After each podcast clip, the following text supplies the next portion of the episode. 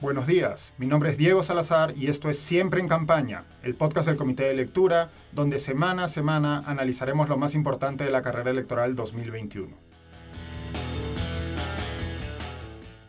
Hoy es domingo 21 de febrero y quiero empezar comentando la última encuesta de intención de voto de Datum, publicada por el diario Perú 21 el miércoles 17.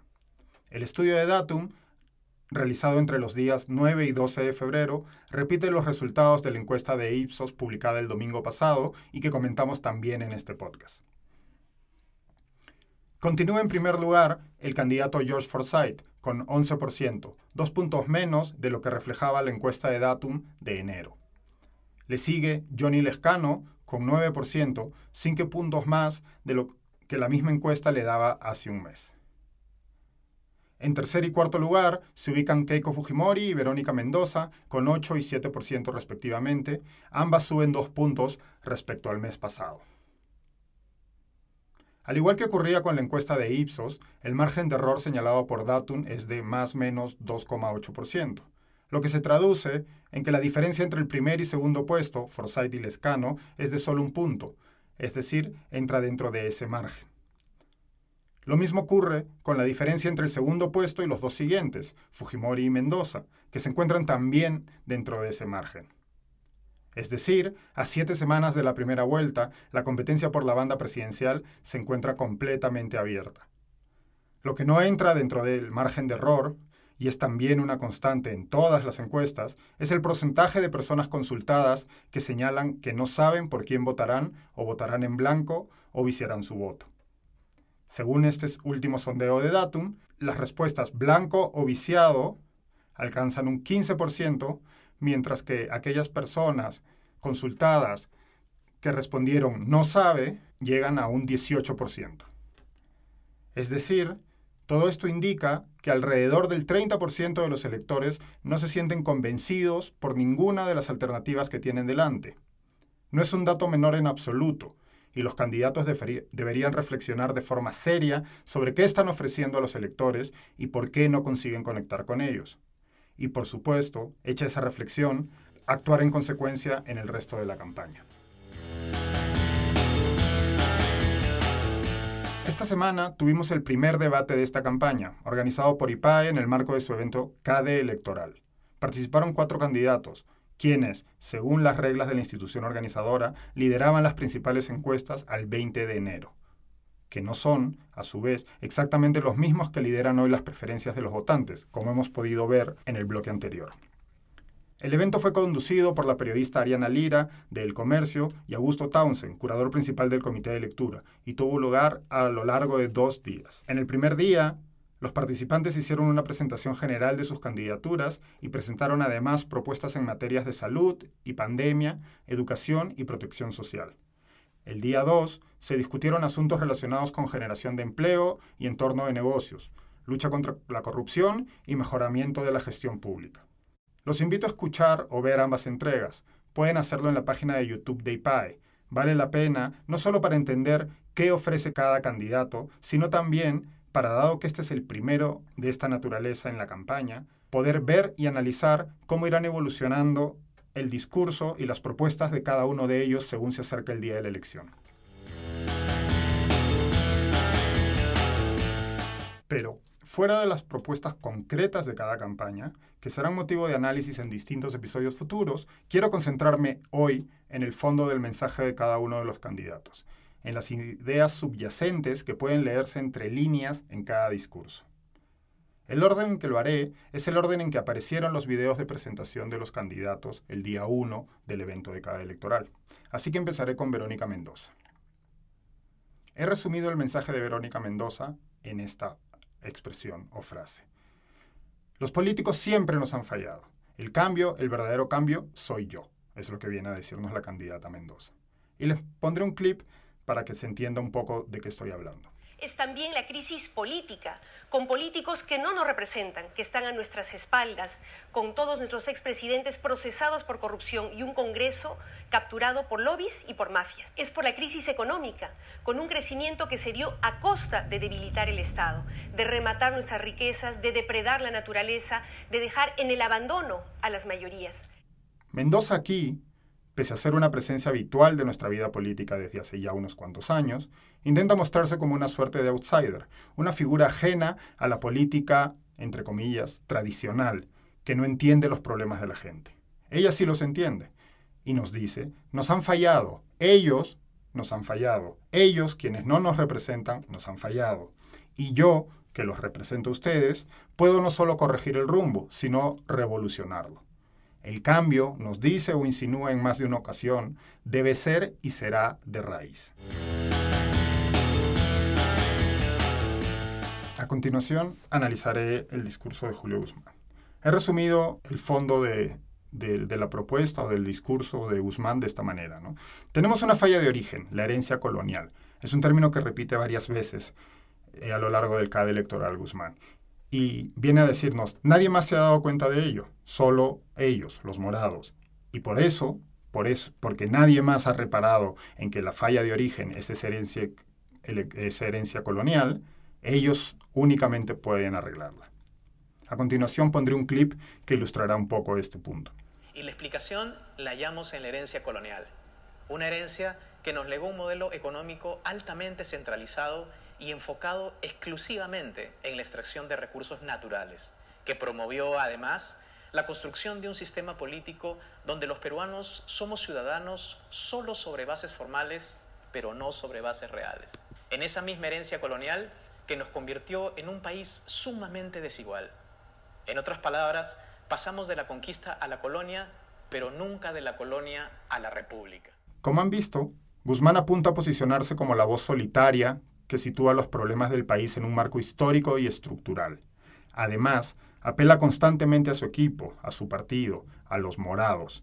Ellos, nos viene a decir, entienden esas fallas estructurales del sistema, un sistema que nunca ha cumplido sus promesas, que de hecho estaba incapacitado de hacerlo, debido a esas fallas. Pero solo ellos, los morados y Guzmán, las han detectado y solo ellos, nos dice, están en capacidad de corregirlas. Eso sí, con reformas pero sin revoluciones. La siguiente candidata del análisis es Keiko Fujimori.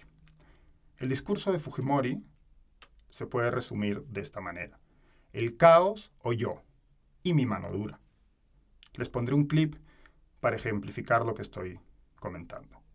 A las ya conocidas amenazas sanitaria y económica, se le suma una otra que todos los peruanos no estamos viendo su verdadera magnitud, la amenaza política. Una amenaza que puede terminar de condenar a nuestro país a la desgracia, que avanza silenciosamente, camuflándose en las necesidades de la población y romantizando el caos y la violencia. Estos lobos que promueven la destrucción de lo avanzado están disfrazados de corderos y se presentan como salvadores, cuando lo único que quieren es llevarnos a un pasado estatista que ya nos ha hecho tanto daño.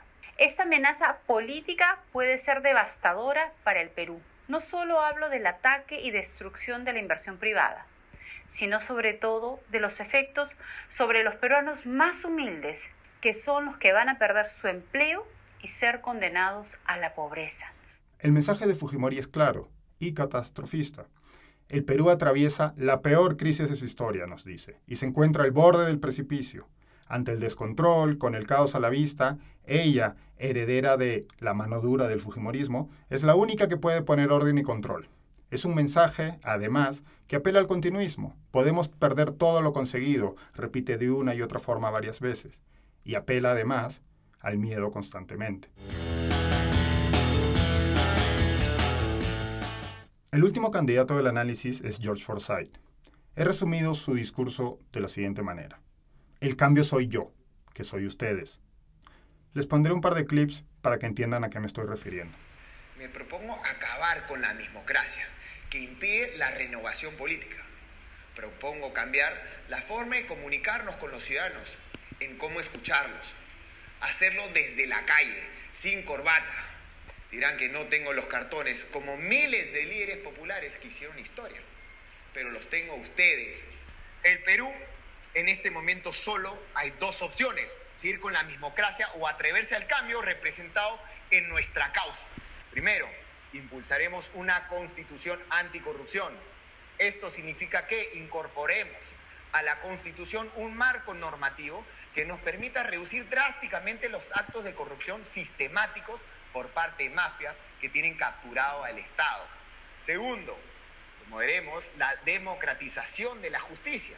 Para ello, instalaremos progresivamente jurados ciudadanos, cuya selección estará dada en función de sus cualidades personales y su buena reputación, para que estos ciudadanos no permitan que salgan libres y que se vayan presos estos corruptos.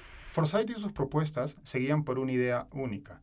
Ellos, los de siempre, nos han engañado, nos ven la cara. No solo no nos entienden a ti y a mí, que somos gente común, sino que se aprovechan de nosotros. Eso va a cambiar. Y el cambio soy yo, porque yo soy ustedes, viene a decirnos Forsyth. Es un mensaje de corte populista, que culpa a las élites y pone en el centro de la solución a todos los problemas al pueblo sabio. Eso sí, un pueblo encarnado y representado en la figura del líder de Victoria Nacional.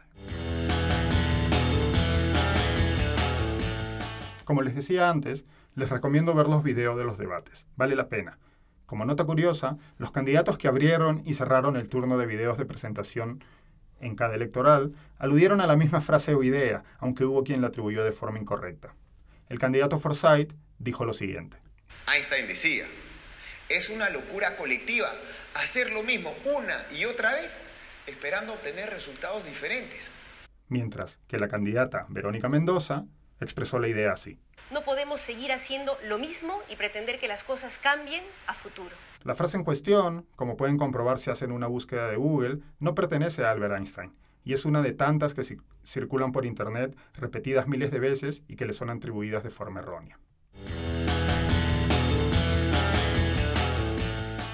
Hoy, para terminar, comentaré las idas y venidas de las inscripciones de las planchas presidenciales que llega a su recta final. Esta semana, el Jurado Nacional de Elecciones resolvió declarar fundada la apelación de Daniel Urreste y el partido Podemos Perú, con lo cual podrá continuar en campaña. Por otro lado, el Jurado Electoral Especial Lima Centro 1 abrió un proceso de sanción contra Rafael López Aliaga, candidato de Renovación Popular, quien presuntamente habría vulnerado la norma sobre propaganda electoral. Según el jurado, López Aliaga habría vulnerado la norma al prometer donar su sueldo a organizaciones caritativas si es que ganase la presidencia. A través de un comunicado, su partido indicó que el compromiso de nuestro candidato es un acto de fe, por lo que no se encuadra en la prohibición establecida en el artículo 42 de la Ley de Organizaciones Políticas, al no ser un medio para obtener una ventaja indebida, ni tampoco tiene un destinatario directo, es decir, no hay nexo causal entre la promesa y algún beneficiario.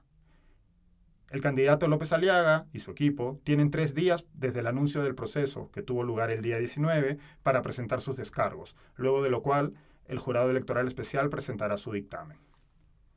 Junto a ese caso, queda todavía pendiente de resolución la apelación del candidato George Forsyth ante el Jurado Nacional Electoral, ya que había sido tachado en primera instancia por el Jurado Electoral Especial Lima Centro 1 por información incorrecta en su hoja de vida.